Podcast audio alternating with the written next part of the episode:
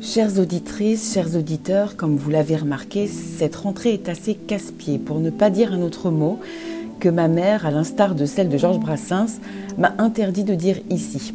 Ça commence par un C et ça rime avec ouille. Une rentrée casse-pied, donc un vrai casse-tête chinois pour nos représentants, pas casse-cou pour un sou, mais qui se font de grosses frayeurs, tout seuls, comme lorsque l'on était enfant, en, en éteignant les lumières sur les réseaux sociaux.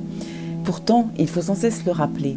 À vaincre sans péril, on triomphe sans gloire. Et si l'on continue sur ce cap alambiqué, attention à la casse avec l'inflation donc et l'augmentation du prix de nos casse-croûtes.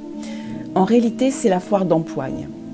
Les uns veulent du distanciel, les autres de la relation.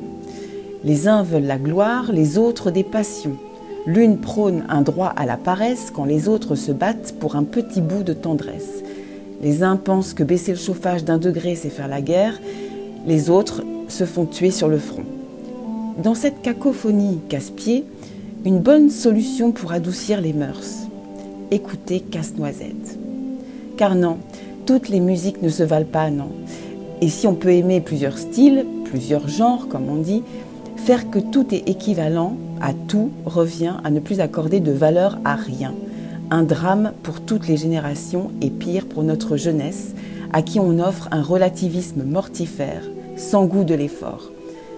Parce que 15 ans de conservatoire de musique à passer des concours devant un jury mal aimable, ou aimable plutôt comme une porte de prison, ce n'est pas la même chose qu'être dans sa chambre à faire des stories de cover.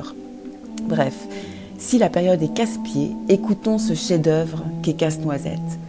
Shine Danke. Un grand merci, portez-vous bien et courage à nous.